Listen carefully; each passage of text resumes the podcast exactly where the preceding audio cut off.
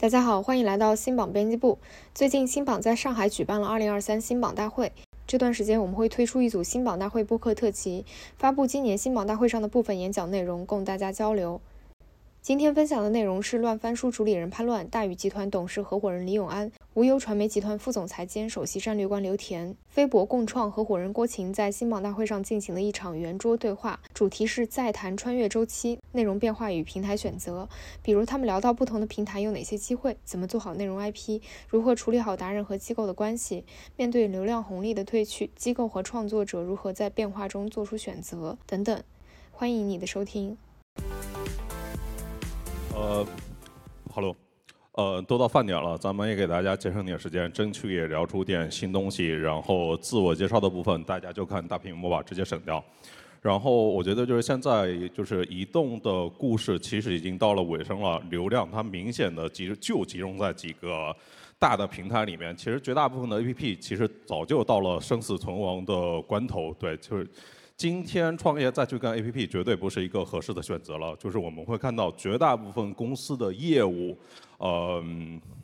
的尽头其实都在短视频，都在直播间。然后呃刚好就是现在我们找来了就是全网粉丝最多，然后在最新的媒介里面实践呃最多的，但他们也都是可能是从微博公众号那个时代一路迈过来的，对。就是我们就跟阿姆森聊什么呢？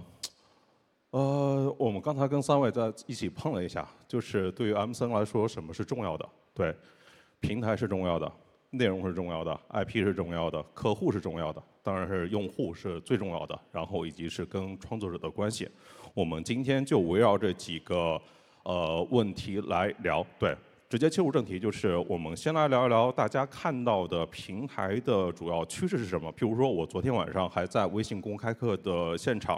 呃，我发现校超他也聊，呃，视频号的数据其实涨了不少。我想先问一下郭晴，对，就是你们现在看到的视频号是一个什么样的状态？然后你觉得它的机遇到了吗？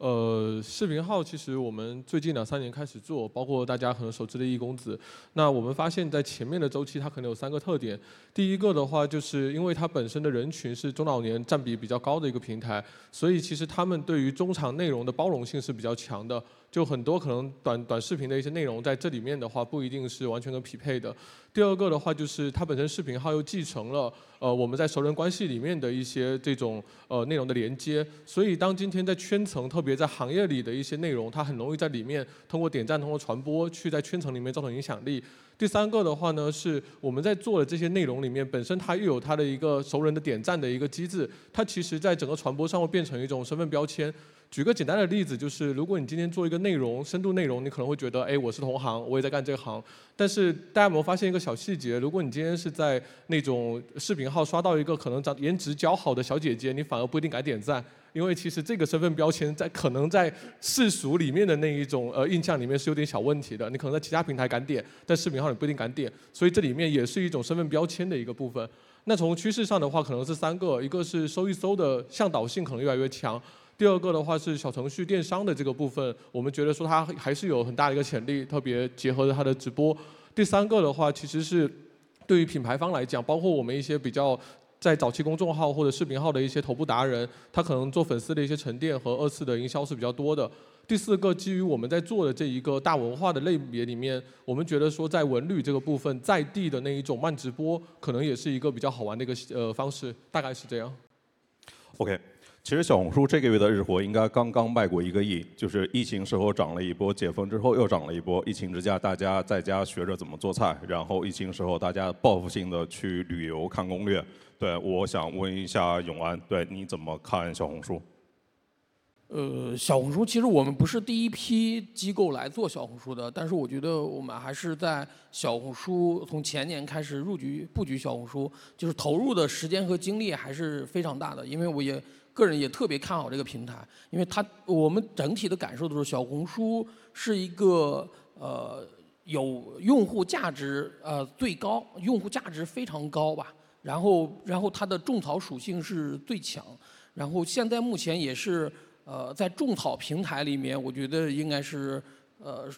特点。突出的一个平台，也是营销的一个必必经的要呃占据的一个根据地。所以我们对这个小红书目前的商业价值来说，用户价值来说，呃都是非常看好的。所以我们在这上面其实还是投入了更多的时间和精力去运营。从去年开始，我们呃在上面在美锤时尚这个赛道里面，我们也是保持了啊连续几个月是这个品类的 M 森机构里面的排行第一的啊。然后是呃因为小红书其实商业化。是很多，但是它保护的生态还是蛮好的，所以我们对小红书的未来也是非常看好的。对，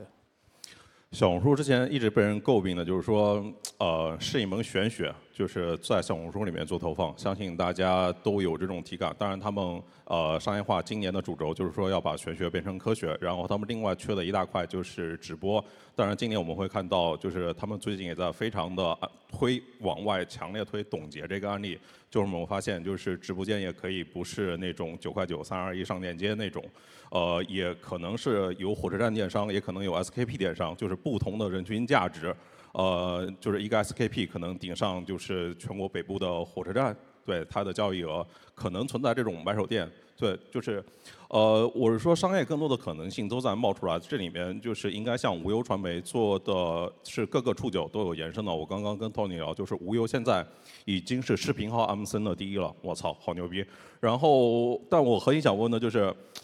呃，视频号的商业化其实从去年 Q 四才刚刚开始啊。对我，我想问你，就是在更成熟的，像是小红书，像是抖音，你们是怎么卷出来的？对。当然，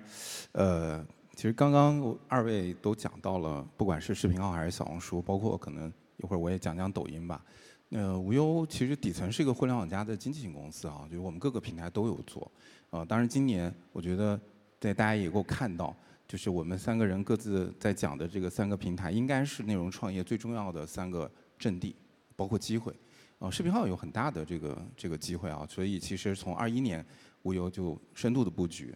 这个视频号，呃，我们现在在视频号上面大概每个月应该有八十亿的 VV，啊，当然这个视频号我觉得今年是一个补充一下，我觉得今年视频号是一个特别大的商业化这个开端的机会。我刚刚跟那个小柯还在聊，啊，他们应该很快就会上 MCN，就是互选的 MCN 功能，啊，这个我相信有越来会有非常多的一批重要的这个品牌客户会进场啊，啊，然后抖音其实我觉得，呃。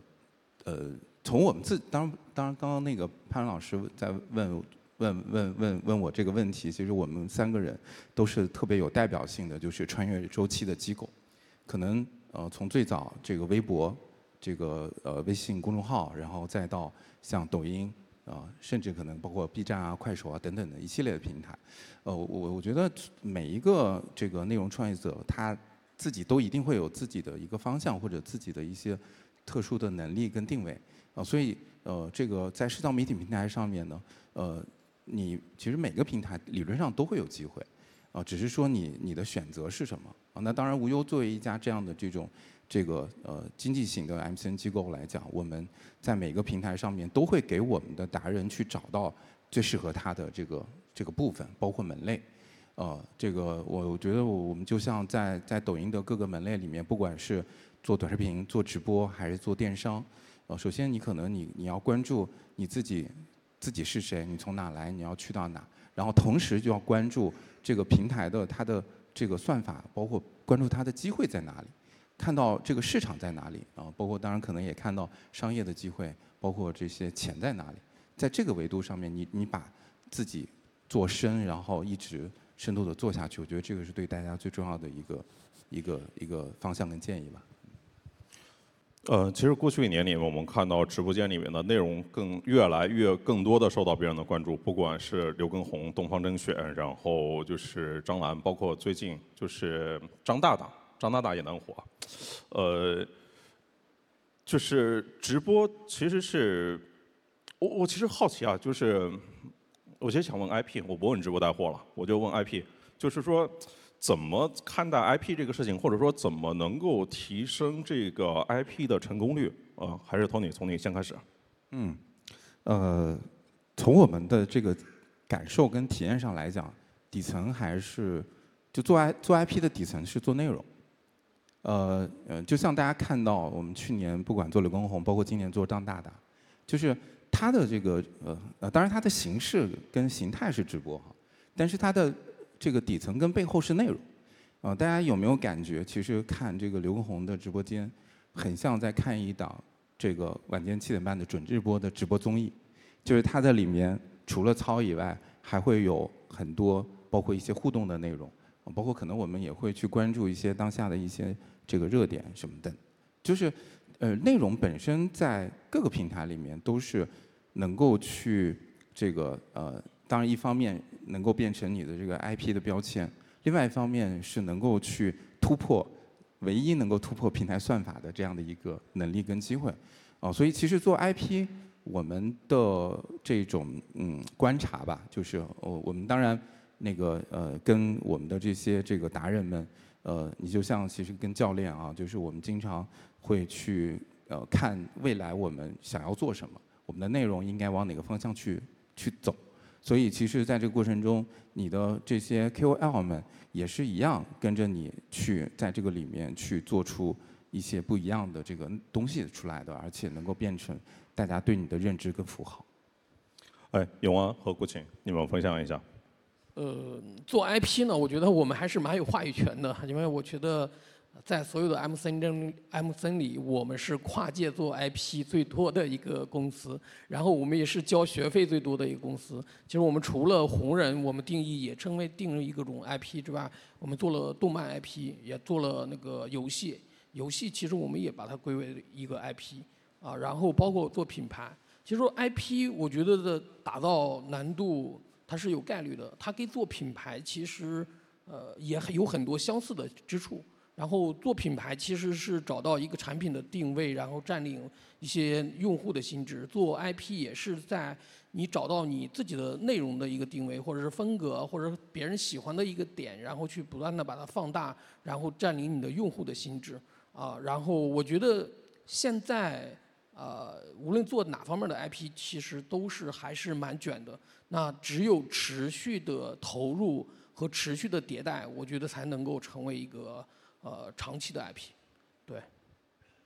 顾晴。呃，其实其实和永安总一样啊，飞博共创十四年来，从冷笑话精选，对吧，在微博的一个比较早的泛娱乐账号，到现在可能大家更熟知的有易公子，包括我们在一六年做的那个表情包、乖巧宝宝啊、野萌君之类的，我们其实也跨了很多的平台，做很多品类的延伸。那如果从人的 IP 的角度来讲的话，呃，方法论其实在做，大家其实都了解，对吧？找标签，然后去做内容方法论，然后做平台和商业的赋能。但我们最近这几年，特别是我们在挖掘一些这种呃人文类的、文化艺术类的达人，我们发现，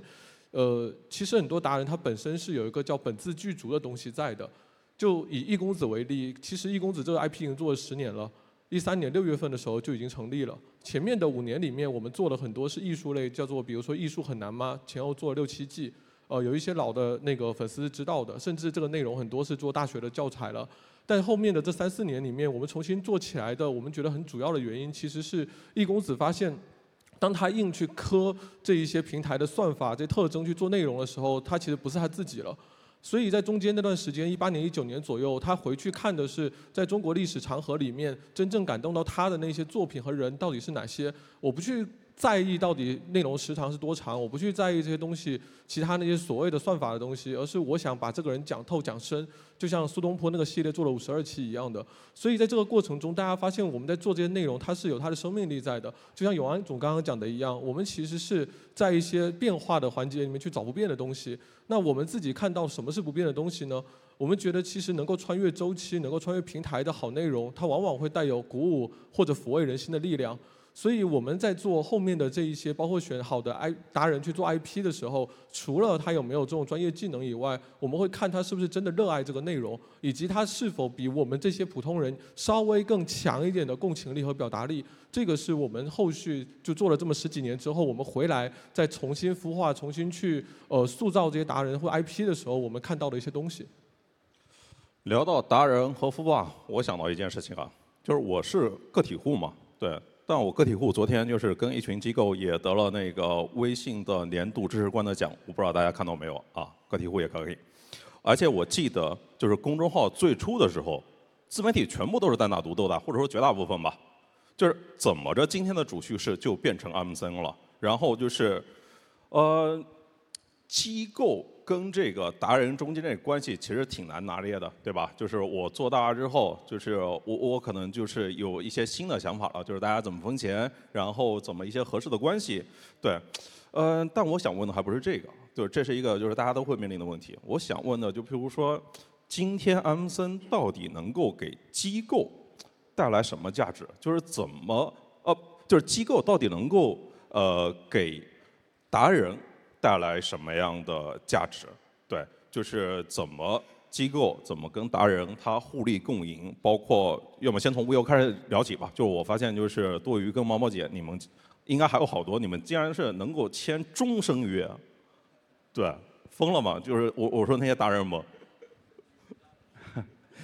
这讲到其实呃，MCN 的这个价值哈，就我我的分析就是未来可能除了像这个这个潘乱老师这样的这种这个呃超级个体户啊，就是非常专业的人啊，其实嗯，其只能就我的感受，因为其实之前最早我也是呃从公众号然后到这个呃抖音呃，因为现在的整个营销的生态啊或者商业化的生态变得越来越复杂。以前是什么？我不知道大家有没有这种感受，啊，以包括以前我们做公众号，只要你有流量，你有阅读，你有粉丝，就客户来投你，啊，新榜就会来找你，对吧？然后，但你现在会发现，你你哪怕你有粉丝，啊，这个昨天应该那个我看到看到有一篇文章刷屏啊，姜查查说什么百万粉丝以上的这个账号都接不到广告，我也看到了，对吧？这。这是一个很现实的问题，就是，呃，我因为这些年，我这个我我我我大概做了管了差不多七年的商业化，一直在跟客户在交流，平台在交流。这个现在客户的需求变得更丰富啊，更复杂了，啊，或者说更加这个越来越数据化啊。这个呃呃比较，当然讲真有有很多比较极端的例案例哈，就甚至呃前段时间这个呃一个主机厂的客户。就汽车一个汽车的品牌，这个问我要 CPM 十，啊，就是因为市场丰富的这种情况底下，就是竞争也会越来越激激烈。在这种情况底下，你机构能够给达人的赋能，呃，当然一方面在对于达人的粉丝粉丝的获取哈，就是用户的这个层面，另外还有客户的层面，还有你内容生产的层面。方方面面都是一个重要的基础，包括还有跟你的陪伴。呃，那个多鱼毛毛，二零一八年当时好嗨要火了，这个一下可能这个去到了三千万粉丝，呃，当时达人生到到达了这个高峰，啊，但是过往的两三年其实经历了非常痛苦的一个过程，啊，就是其实我们大家经常聊到的这个这个网红的生命周期。在这个过程中，其实无忧是一直在陪伴他。我们把他送到这个上海戏剧学院去读表演课，然后中间那个非常艰难的一段时间，我们的同事也会陪着他一起不断的去迭代内容，啊，包括到去到二零二二年，当时我们说毛毛你你你你要不要来试一下做电商？啊，其实去年大家在这个年底的时候，就是一个人的直播间火了啊。但其实他已经在杭州做了五五差不多半年的电商了，啊，之前也挺辛苦的，其实也没没有太大的一个数字，也没有一个太大的结果，啊，但是就是这种，就是我们我们的那个小伙伴们跟他的这样的不断的在平台上的这种坚持跟，就是到了十二月份，啊，当这个这个机会啊，疫情开放以后的机会，甚至这个这个馅饼儿炸过来的时候。你才有可能接得住，对吧？要不然的话，如果可能作为一个个体，嗯，可能很早就放弃了啊。所以我觉得这个也是机构，因为当然本身机构同时还非常，因为本身做这个生意嘛，也会比较了解市场，同时会比较了解平台，啊，就是我们确实在二二零二一年开始看到了抖音上面直播的机会，所以我们。像去年的这个刘畊宏，今年的张那个年底的多云毛毛，包括今年的张大大，其实都是靠直播内容火的。但是他的他的就就回过头来讲啊，其实他的直播本身也是一种内容啊，这种内容是需要一个比较这种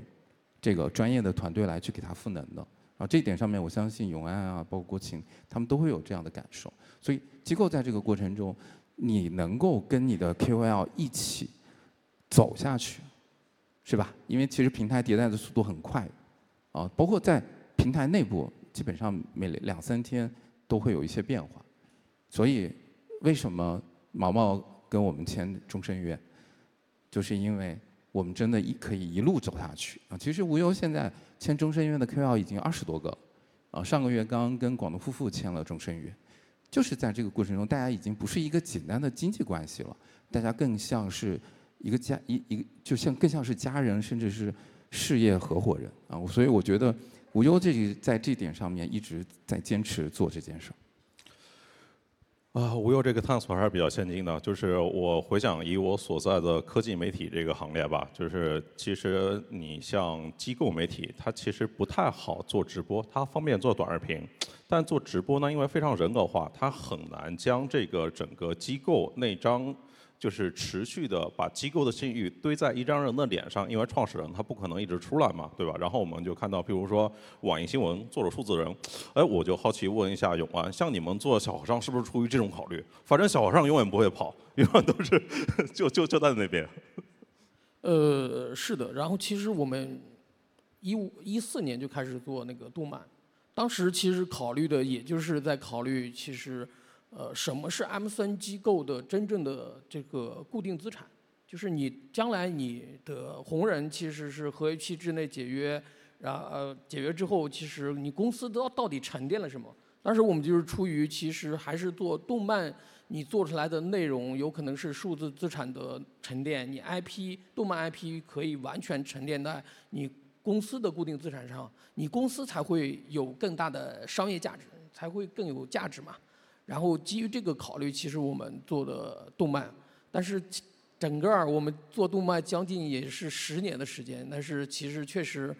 也踩了很多的坑。然后目前其实我们的动漫它也不是一个非常好的盈利的项目啊。然后在国内其实做动漫来说，能够成功的也也还是蛮少的。虽然我们的遗产小和尚这种项目，然后知名度和粉丝的覆盖率非常高，但是它在商业化上还是遇到了很多的瓶颈，对。电影上吗？呃，电影其实一直在做，然后目前电影的投入其实还是蛮大的，因为尤其是动漫电影，有可能最少到三到五年的制作周期。那前期我们已经准备，包括这个本子，包括样片，其实我们已经在打磨了很久了，到现在其实还没有还没有去有一个。能够拿出来给大家见面的东西，啊，所以其实还是在持续的去做，持续的投入。但是我们希望后续啊也有啊有一些资金能够支持我们去把电影做出来。对。OK，郭晴，这个问题你咋看？呃，其实特别是在直播那段时间吧，然后很多的 MCN 老板开玩笑说，其实跟达人很像是夫妻关系，对吧？就是大家一直在聊怎么样把这个真资产啊这个东西留下来。那我们觉得，其实确实，它一定是有一个大家相知，然后有点像同居了一段时间，最后去结婚，然后去做很多的这种呃孵化很多新的作品出来的感一个过程吧。那我们自己，比如像刚刚已经提到的易公子，实际上已经做了十年，除了大家很知道的那些匹配的那逻辑以外，包括陪伴以外，其实我们会更希望的是说，达人跟机构是一个共同成长的过程。就比如说我们自己其他的像类似于易公子这种路径的，我们还有非常多达人，他可能一开始只是我们的员工，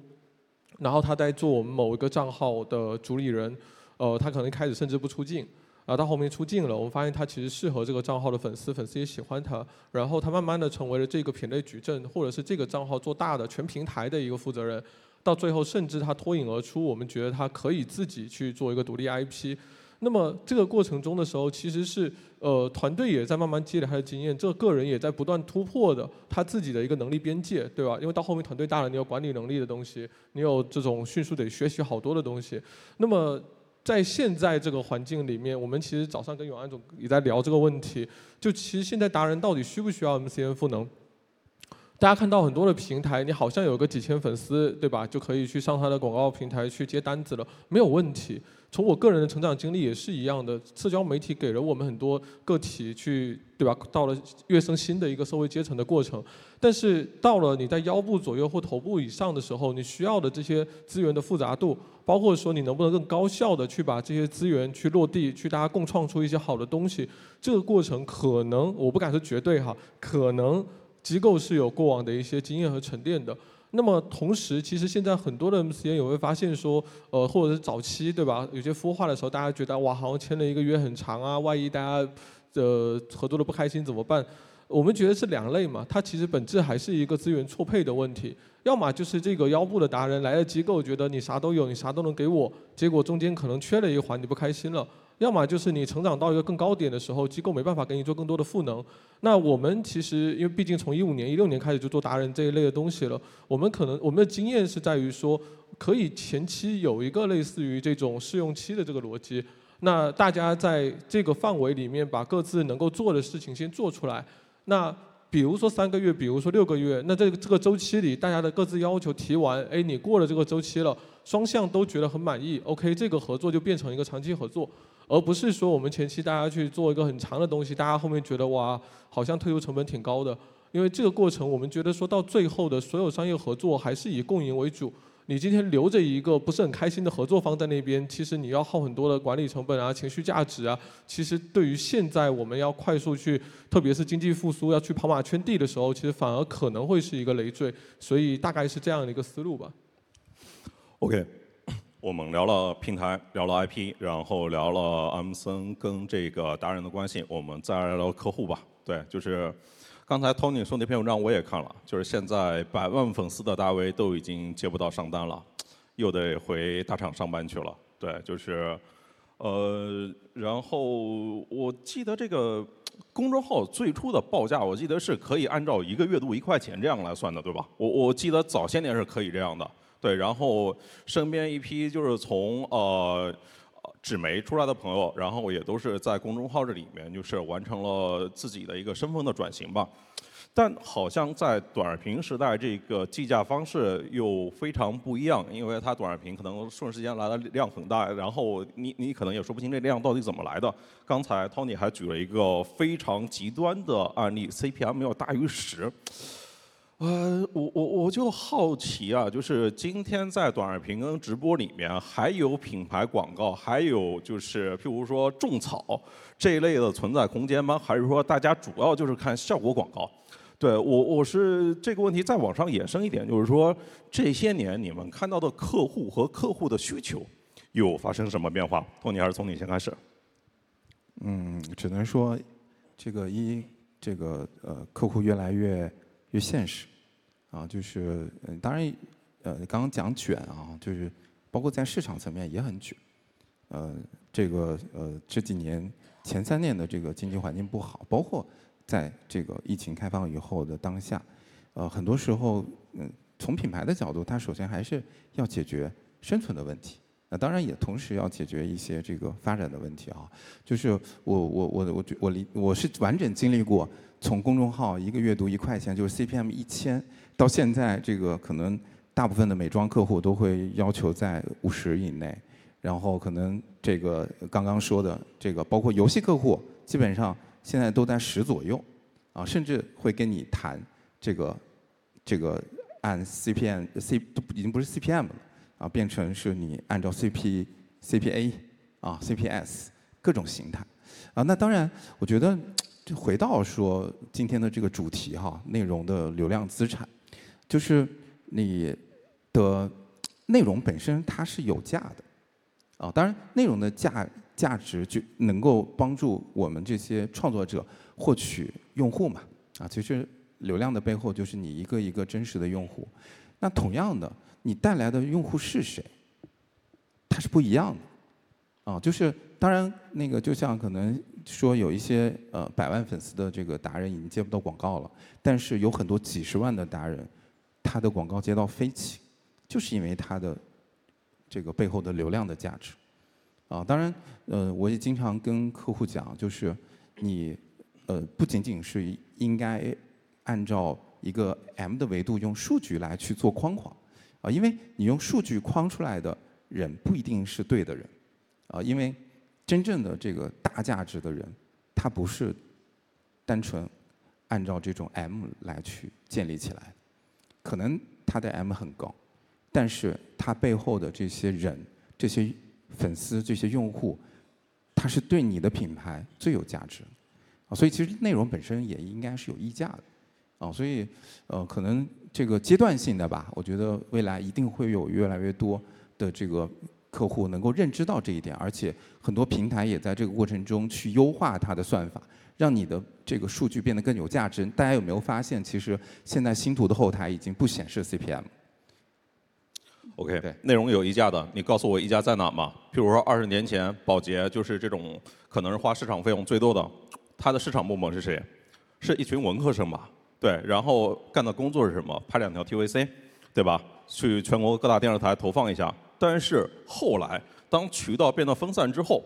然后当媒介、当创作者、当供给变得更多元之后，我们会发现，其实过去这些年，就是各家公司的市场部门，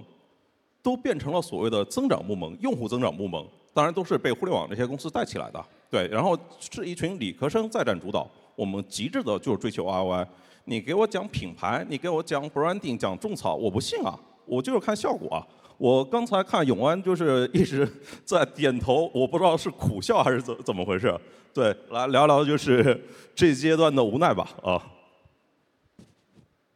反正呃，最大感受其实还是越来越卷了嘛，就是内容呃内容作者也会越来越多，然后流量其实越越来越难获取。所以其实品牌对内容方的要求也会越来越多。那么，呃，内容流量，他们都在今天讲是内容流量。其实内容能够获取流量，但是内容不完全等于流量。就是现在很多品牌它要求的是一个广告素材，就是我要买一个广告素材，还是说你要买一个内容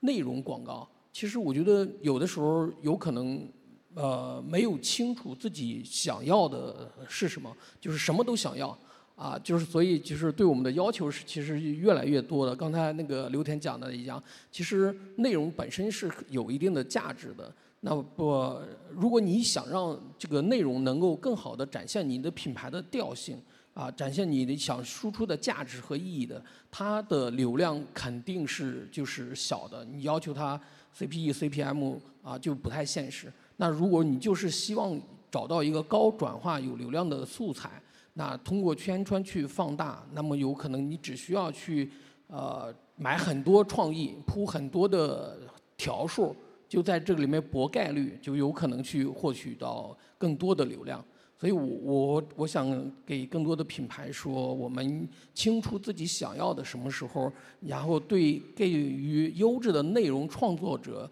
然后有一定的。包容和空间！我突然想到，我们刚才都是在围绕着视频号、抖音、小红书聊，这个咱们把更老的公众号和微博给忘了吗？啊，今天有人在聊这些东西吗？要 要么过请你聊聊微博吧。好的，好的，古典自媒体是吧？那个是这样子的，我们其实从一三年就是《中国合伙人》那部电影开始，我们就在做那个电影的营销，当时绝对是微博。所以当时找我们的方法很好玩，就是他找了一堆的这种广告号或泛娱乐号，发现回复他的是同一个 QQ 号，然后发现哦，原来都是我们公司的，或者大部分是我们公司的。然后那个过程，大家回想一下，那个年代里面哪有那么多的数据？一方面是因为基础设施的问题嘛，对吧？你没办法既说既看既买，没有办法挂车，它确实你从物理空间、物理要求上做不到嘛。那肯定还是回到跟 old school 的那一些品牌的逻辑里面。那我们从一三年，包括一六年开始服务更多品牌方以及说平台方的一些营销案，呃，我们希望的其实是我们有一句话叫做，我们既想做社交媒体的本地人，毕竟做了十四年，我们也想做品牌呃内容的合伙人，所以我们希望是站在更高的维度去跟品牌一起看他的生意的。这里面就有几个点比较有意思啊，蛮聊。第一个的话，其实是像刚才大家讲到的所谓的付费流量也好，所谓的品牌效应也好，其实每个品牌发展的阶段不一样，包括它的不同产品线的现状不一样，它必然是两者有所取舍的。那到底你现在服务的这个品牌或者这这个产品线，它在哪个周期里面？这这是第一个问题，就是回到他生意的逻辑。第二个的话是，到底他现在想需求的这个事情能不能用内容来解决？我们最近几年做了做了，经常有一些大客户对我们可能有盲目的信任，已经开始让我们都战略了，你知道吗？然后我我们我们就觉得这个事情有点，虽然很荣幸啊，但是觉得很夸张。但后来发现，大家可能对内容是有一点点过度的价值的放大，觉得好像无所不能，对吧？直播带一个货啊，怎样就无所不能了。但其实后面开始有很多客户也会在思考：我去年砸了这么大几百万去买流量，最后做了好像 GMV 也不错。但是如果我后面第二年不投的时候，我是否沉淀了品牌的价值和这些客户的忠诚度？所以这个时候。可能内容更多是帮你做前期的测试和一些放量的事情，但就像前面的两位说的一样的，其实内容最后更有价值的是真正好的内容去撬动这些流量和关注，去形形成更多的传播效果。这个是我们觉得说在大家长期在做内容的时候去追求的。那么如果往这个方向去走，那么我认为其实内容的这种或者我们给品牌提供内容价值到底是什么呢？我觉得是简单一句话叫做内容去创造共识，共识就是资产。简单解释一下，就是现在不管是大家品牌方做的官媒，或者是你让达人去帮你去聊天，对吧？像嘴替一样的去说你有多好，那本质上其实是用更多的角度去解读一个品牌、一个产品，甚至是一个事件。那么消费者他形形色色的这个不同的细分场景、不同人群，我在这些里面去找到了我在那个场景里面的最佳解决方案是什么。就像大家刷小红书一样的，大家慢慢的把它当成了我们所谓的百度加知乎，对吧？所谓的生消费决策，你一刷你不会只刷一个人，你会刷至少五到十篇。那个动作在我们的理解里，某种程度上其实是你在找这中间的人里面哪一个好像跟你当下的需求、当下的困难更接近，他是怎么解决这个问题的？他为什么是用这个方式解决的？所以这个时候，包括刚刚前面有安总说的铺量也好，其他做内容也好，如果从这个角度来讲，我们觉得你最差最差是留了一个可能被搜索到的一个相同的解决方案。再高阶一点的是，你同样的圈层人群在做这样的选择。再高阶一点的，可能是你今天在找到微博，对吧？刚泰啊、杜蕾斯啊，或者是你今天在现在的 B 站，你留了一个非常有意思的梗。大家想要这个品牌或想要这个梗，就会想到你这个品牌，以及你在当下的场景或或者是你的差异化优势。所以这个环节是我们认为它不应该也不能够用短期的所谓的 CPM 或 CPE 去衡量它的，因为从长尾效应来讲，从品牌心智来讲，暂时我不敢说未来不行，但暂时可能不是现在平台里面放的这些指标能够全部概括的，什么 GMV 啊，然后 LTV 那些数据。所以这个我觉得也是我们做内容行业的一个魅力所在。哦，对，就像长安汽车在 B 站做的一个案例，具体的案例细节我忘了，反正我就记得后来就是当三体的电视剧，然后就是其他好像是在三体动画里面做一个植入，反正就后来出现所有跟汽车相关的时候，都那些网友都会刷，就是没有长安汽车不行，类似于就是之类的。是计划的一部分，好像是这个梗吗？对对，这显然不是靠着算 ROI 这个逻辑可以算出来的，也。再加上，其实我们今天看到，就各家大厂裁员，其实都是先从这种用户增长部门开始裁起的。对，我们不知道下面会有什么变化。对，呃，那我们就回到最后一个话题了。对，就是我们再聊一聊用户。对，虽然我们呃聊了就是平台也好，商业化也好，IP 也好，创作者也好，但最重要，呃，各自我们应该所有人呃做的内容，最终的目的都是为了服务用户，满足用户的需求。那所以我的问题就是，就是这些年不同的媒介它呃发展下来，然后呃创作者也在轮换，就是在你们的这个观察和思考里面，呃，什么样的是不变的呢？就是说，就是今天怎么来理解这个用户需求？包括我们也在 Q 一下这个主题，发现内容流量资产，就是你们理解的。呃，这个内容流量资产是什么？我再重复一下我的问题啊。对，就是这些年下来，发现就是在内容在用户需求这一块，有什么变更不变的？就是或者说谈谈你们的感悟，然后以及 Q 下主题，什么是内容流量资产？对，刘田还是从你先开始。好啊，呃，变与不变哈，就是平台在变，但是呃，内容本身它作为一个产品是不变的。呃，我因为。呃，二十年前我是做电视的，这个做了十二年啊。那会儿其实可能呃，那个那会儿还是主就大众媒体时代，就是你做的事情是你做一个产品，你让你的观众来收看，对吧？啊，现在呢，这个我我们做做达人做短视频，呃呃，大家应该不知道知不知道一个数据啊，就是呃现在抖音的这个呃用户平均使用时长是一百四十分钟，一百三四十分钟，就差不多两个多小时，呃，而且这个大家这种这个刷的感觉跟感受，其实很像什么呢？就像那那会儿。可能这个以前大家下了班以后回到家里面，这个晚上打开电视机，啊，看电视剧，看新闻，看这个这个这个电影，看纪录片儿，就是内容的底层其实它是一个商品啊，就是你你能够给用户带来的一个价值，哦，只是你现在交付价值的方式发生了变化，啊，所以内容流量资产它始终都是你跟你用户之间的这种这个交付跟对话。啊，当然，社交媒体的价值在于说，以前我做这个电视，我我可能我那个呃，虽然有收视率啊，但是其实我并不知道我的观众是谁，啊，我其实理论上也不太能够跟他去对话，啊，这个哪怕这个观众写了一封这个信给你，你也不太能回得了，啊，其实，但是社交媒体它是即时能够让你能够去找到你的这个这个粉丝这个用户是谁。而且你拥有跟他对话的空间，不管像以前的这个公众号啊，你可以跟那你你可以你可以评评论，你也可以给他私信，是吧？其实抖音、小红书等等的社交平台，它能够让你去这个跟你的用户对话，所以在这个点上面，其实它的它会已经发生了变化啊，而且能够让你在这个过程中去形成更大的这种价值，因为你的这些粉丝就是你背后的用户。其实品牌也是投你的广告，就是在为你背后的这些用户买单。啊，他想通过你去触达这些他可能潜在的客户。啊，当然，比如说美妆的用这个用用那个用品牌，他就会投女粉占占比比较高，对吧？因为他知道这些用户都在那儿，是吧？汽车可能就会投男粉占比比较高，因为这个在汽车的这个领域里面，男性。所占有的，就是他所拥有的这个话语权会更强，啊，当然也会像这个像那个 QQ 冰淇淋，或者是像这个这个五菱宏光这个 EV mini EV 一样，他会投大量的这个女性粉丝粉丝占比高的这样账号，包括颜值类的账号，就是因为他有一大批用户可能是女性，啊，所以其实这个回呃回到那个呃潘老师提到的最后这个问题哈，就是我认为本身流量内容的流量资产的底层其实就是用户。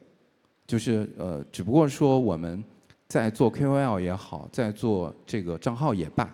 呃，它所输出的这些这个内容交付，是让你的这些粉丝能够去关注、follow 你，跟你持续在一起的一个这个重要的一个这个这个这个呃产品啊，所以呃，关注你的用户就是能够持续拥有内容流量资产的能量。OK，又是女性用户，对，女人、孩子、狗、男人，对，这个排序这么多年一直没变。包括我前段时间一个朋友跟我说一个案例，就是说他们机构，呃，绝不会去找 B 罩杯以上的呃女生当主播，呃，就是因为到最后可能吸引来都是无效的男粉。哎，有吗？好的，那个我觉得。内容这块儿的很多形式，然后平台也都有一定的变化，但是内容本质是在去呃解决用户满足用户的需求和用户的时间，我觉得本质是没有发生任何变化的。然后我们其实一直是在围绕着用户的需求在去做内容，无论是你给他提供娱乐的，还是包括我们的知识的学习的。都是都是呃在为用户的需求然后提供内容。那随着用户的认知和他的能呃认知的提升，其实他对内容的需求也会发生了不断的变化。就是原来我们呃不是一几呃一一二做微博的时候，其实看个段子就已经可以笑了。现在其实我们看到这些段子都是已经成为老梗了，都不会看了。都不会笑出来了。所以用户也是在大量的每天看到一些短视频的需求之后，他们就发现，啊，这些我已经看过了。所以内容本身就是在不断的去满足呃人呃粉丝对内容的需求的变化而产生的变化，所以内容其实它还是需要很多的迭代和创新的啊。然后其实持续创新也是一个非常难的事情啊。然后所以它需要。前面我们讲了 M C 机构和红人的关系，M C 到底怎么给红人赋能？我觉得 M C 最大的优势其实它不是一个人在战斗，它是有一群人去可以帮你去为用户不断满足用户的需求，然后提供新的想法、新的创意，让你的红人的生命周期去延长，然后沉淀出内容流量资产。就是在我看来，内容资产的话，其实它你的短视频，包括你的 IP，包括你的周边的延伸，其实都属于一种资产。那其实我我举一个例子，其实我们有一些内容发在 B 站上面，它只是针对小朋友的，但是每年到夏季就是暑假的时候，它这个播放都会被重新去推荐，重新有播放，然后重新有了呃作者的收益，就是嗯。只有夏季的时候，哎，流量会往，但是每年它都会有一个反复，说明你产生的内容价值，你的对你的用户有作用，它会有一个持续的变现，对啊，就知道。你说 B 站这个案例让我想起我自己啊，我之前是写公众号的，后来做直播，然后做播客。我自己明显的感受就是，直播间的粉丝跟我会更加紧密一点，然后播客的呃数据会更长尾一点。对，就举个例子来说，即便你写了一篇屌炸天的文章，也很少会有人再把你过往的公众号内容全部都再翻看一遍。但是你遇上哪怕一个不知名的小演员，一个呃不知来路的歌手，只要你非常喜欢他的东西，喜欢他的作品。你有非常大概率会把他的歌，他所有参演的影视的内容都翻过来再看一遍。我觉得这是呃，这个不同的媒介中间也有不同的呃用户对他有不同的预期，或者说有不同的内容的消费习惯。再加上就是在今天，如果我们再放到内容流量资产这个话题里面的话，其实是在一个商业化的语境里面。呃，如果能平台想，如果能够没有内容，那肯定是最好的，就是我直接跟用户匹配上。但这不是今天平台他们干不到嘛？呃，平台办办不到，所以说需要创作者，需要内容作为中间的一个媒介。但你看，就是平台今天对于各种内容的划分，也其实是按照商业的内幕那种在划分的，其实是。呃，在这个我我觉得，如果从平台视角来说，帮助创作者表达是一部分，另外很大一部分在商业的视角里面，其实就是帮他完善这个系统的匹配。对，哎，呃，顾琴，你是怎么看的？呃，其实前面两位嘉宾讲的差不多了。从用户的这个角度来讲，呃我可能讲三个小点补充一下就好了。第一个的话，我们觉得变化的东西是什么呢？是大家对于一些内容的更细分以及更精致的要求。就我们自己在开玩笑讲，就今天，如果你把你的微博清掉，重新关注一批人，我们自己心里的心里统计过或心里有数的事情是，冷笑话精选你真的不一定会关注他了，因为在早期的那个时代里面，大家笑一笑就可以了，但现在你可能连你笑的那个方向你都想找，我还有没有更细分的？我就喜欢看剧，我就喜欢看综艺。我甚至就喜欢看亲子的或者跟宠物互动的那一种比较好笑的内容。这个时候你去关注一个大杂烩的账号，在一个平台刚开始的时候或许没问题，但当一个已经像微博或者像公众号做了十几年的这样的账号里，实际上你不一定会看。那么这个时候很好玩的一个现象是什么呢？包括刚才潘老师说的人和作品的关系。今天你在信息流里面任何一个平台，你在信息流里面看到一个好的作品，往早几年。你可能会毫不犹豫的给他点个赞，然后马上关注他了。但是大家发现，就当你的就是行业内卷到现在这个状态的时候，你哪怕看到一条好的内容，你都还得先点回他的主页，再重新浏览一遍。你要判断的是，到底他是不是持续的在生产这一个场景或这个细分类型或这个特征标签的内容，你才会关注他。就咱们的发财的小手，其实真的是很贵的，一个关注越来越贵了。所以这个时候，我们去做这些内容的时候，我们可能还是会分成叫做信息价值和情绪价值的东西。举个简单的例子，还是拿一公子举例。易公子跟所有的文化类 IP 可能不太一样的有一个小点是，今天假设他抛出了一个观点，或者拿一个比如苏东坡解解读到的三书啊、三书词啊之类的那些东西，你并不会觉得说我今天看完易公子是为了去显摆、去得到了一个信息价值而已，叫做哦，原来苏轼三书词是在那个地方，然后有什么样的历史，而是。通过我们这些作者自己的个人经历之后，你在看不同的作品、看不同的内容的时候，你会有自己更真实的情感的表达。这个其实也是在 AI 的这个年纪，大家发现 AI 生成的内容是那种好像都是正确的、没有情感、没有温度的内容。但是今天达人是因为他有自己独特的生活经历、独特的那样子的一个情感，在那个当下的情感。就像你今天看苏轼在被贬谪的时候的那种情感的共鸣所散发出来的情绪价值，他可能给到我们的不是说易公子给到我们这些力量，而是借由易公子把传统的那一些文化、那些名人、那些作品的那一种情绪价值传递给我们。所以这个东西是刚刚潘川老师问的，我们觉得是更不变的，是在这个方面的价值。那么第三个部分的话，就是回到我们讲内容的资产来讲，我觉得不管是做达人，还是说我们在做品牌的一些服务来讲，内容的价值可能就是两个。第一个的话是一个翻译的作用，就像前面我们说的，把一个很生涩的，包括我们曾经做过大英博物馆跟我们表情包的联名，